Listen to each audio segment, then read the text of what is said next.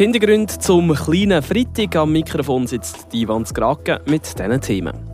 Janik Rathgeb hat für fünf Jahre bei Fribourg-Gotteron unterschrieben. Was nützt der Transfer an den Friburger? Der Kommentar. Seit 225 Jahren gibt es die Musikgesellschaft Alphorn Plafeyen. Wir haben in die Geschichte, aber auch auf die Gegenwart geschaut. Und die Sommersaison ist durch, der Winter der steht vor den Tieren. Die Region um den Schwarzsee befindet sich in den letzten Vorbereitungen. Die Region im Blick. Schönen guten Abend miteinander.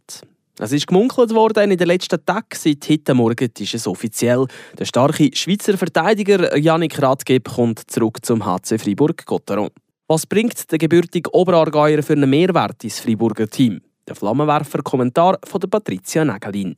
Es ist schon gemunkelt worden, dass der Radi vielleicht wieder auf Freiburg zurückkommt. Und jetzt ist die von vielen lang erwartete Rückkehr von Janik Radgeb bestätigt.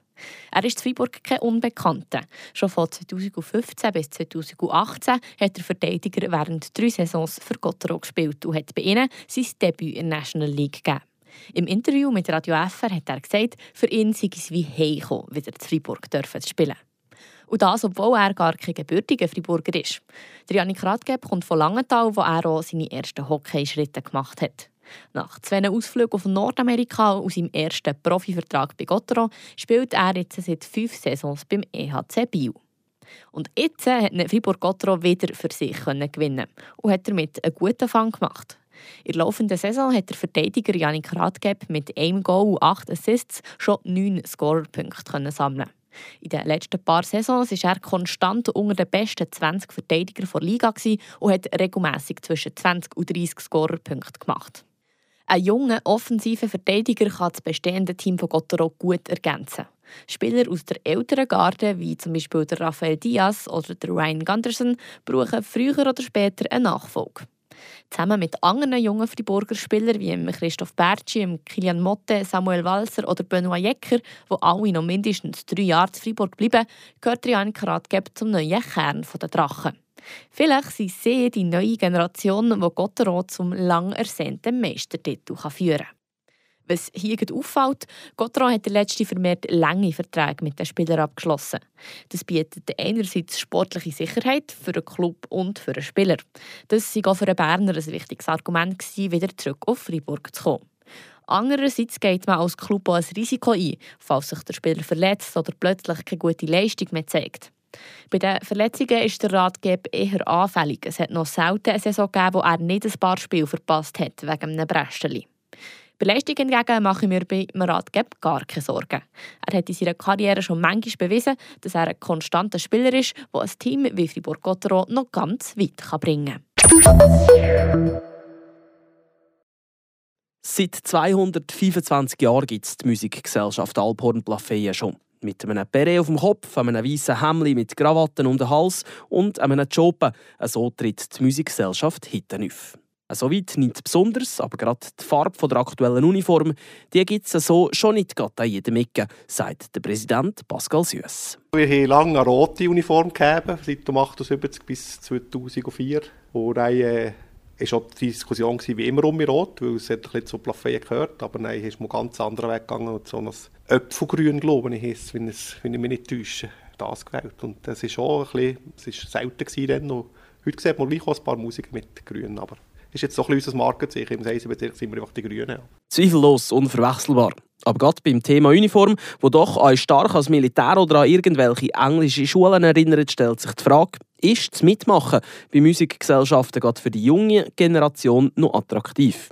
Das Durchschnittsalter von der MG Alphorn beträgt laut der eigenen Homepage gut 35. Das heisst, es hat auch relativ junge Mitglieder dabei.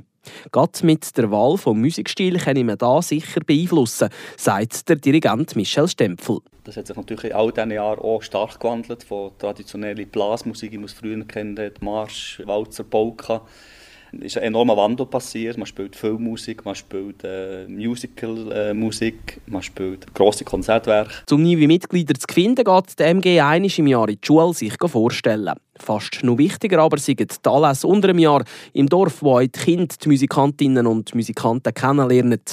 Weil früh dran sein, das lohnt sich.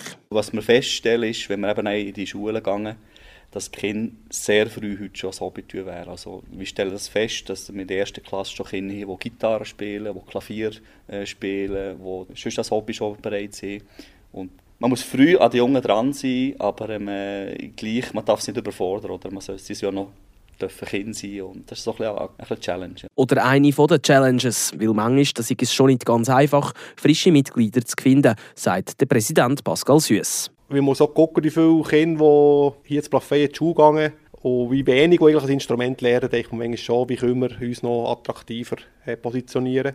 Aber äh, wir haben eigentlich recht eine gute Quote. Die Kinder, die anfangen, Instrument spielen, gehen Minimum mal die Jungmusik und wir haben sogar auch eine recht gute Quote, die Musik kommt. Jammern will man darum also nicht bei dem MG Alphorn Plafeyen. Seit 225 Jahren gibt es den Verein und es dürften noch ein paar weitere Jahre dazukommen, ist der Pascal Süss überzeugt.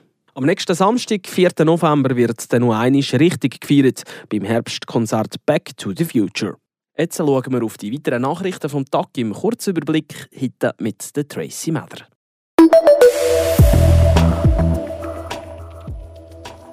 Die Freiburger Notaufnahmen sind überlastet.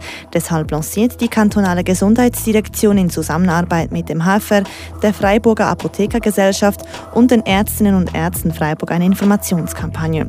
Diese soll der Bevölkerung Alternativen zum überhasteten Besuch in die Notaufnahme aufzeigen. Es gäbe nämlich noch andere Optionen, zum Beispiel die Apotheke, der Hausarzt, der ärztliche Bereitschaftsdienst oder verschiedene Hotlines, die oft ausreichen würden. Die Freiburger Staatsrätin Sylvie Bonvassin-Sonos zieht sich für drei Monate von ihrem Amt zurück. Dies aus gesundheitlichen Gründen, wie der Staatsrat mitteilt. Es handelt sich wahrscheinlich um eine Krebserkrankung, die derzeit noch genauer untersucht wird. Wie zu Beginn der Legislaturperiode vereinbart wurde, übernimmt Staatsrat Didier Gastella die Stellvertretung der Bildungs- und Kulturdirektion. Und das neue Mehrzweckgebäude in Schmitten hat eine nächste Hürde genommen. Wie zuständige Gemeinderätin Susanne Heiniger gegenüber Radio FR bestätigt, gingen gegen das Bauvorhaben keine Einsprachen ein.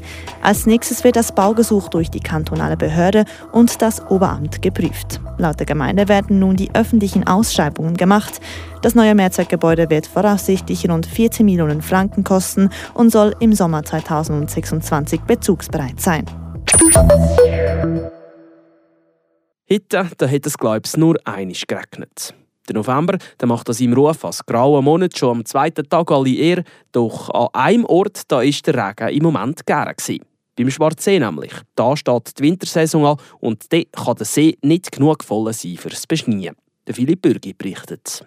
Auch wenn der Herbst schon seit mehr als zwei Wochen Einzug gehalten hat, ist die Sommersaison bei den Kaiseregbahnen erst letzten Sonntag fertig gegangen. Der Roger Erschmann, der Präsident der Kaiseregbahnen, der ist zufrieden. Der Sommer ist äh, eigentlich sehr gut verlaufen. Wir sind auf Vorjahresniveau. Also wir haben wunderbare Monate gehabt, wo Gäste um die grosse Schar ist, die gekommen sind, zu den Bergbahnen wandern, ins Berghaus und hier Zeit genießen im Schwarzsee. Genau. Die Leute vom Restaurant Berghaus Rickesalp die haben geräumt und gönnen sich jetzt mal an Auszeit. Bei den Leuten der Bergbahnen selber gibt es jetzt aber dort zu tun. Also wir müssen zum Beispiel die Autobahn abräumen, die ist ja im unteren Bereich des Trainerlift. Wir müssen Pisten präparieren, sprich eine Pistenbegrenzung, wie die Schneekanone aufstellen, die Lanze, die alles vorbereiten, wenn der Schnee kommt, dass man die Piste machen kann. Das gibt, das gibt schon ein bisschen zu tun, ja, alles umzurüsten. Und dann kommt noch etwas Neues dazu diesen Winter. Etwas für die Jüngsten. Wir haben äh, geplant, unten in der Talstation, gerade vor dem, äh, vor dem Gebäude, noch ein kleines Förderbahn aufzustellen. Für die, für die ganz Kleinen, die lernen Skifahren So ein Förderbahn, ein 15 Meter Förderbahn. In die ganz wenigen, in die kleine Neigung, dass sie dort ein bisschen äh, umtreppen, ein bisschen lernen.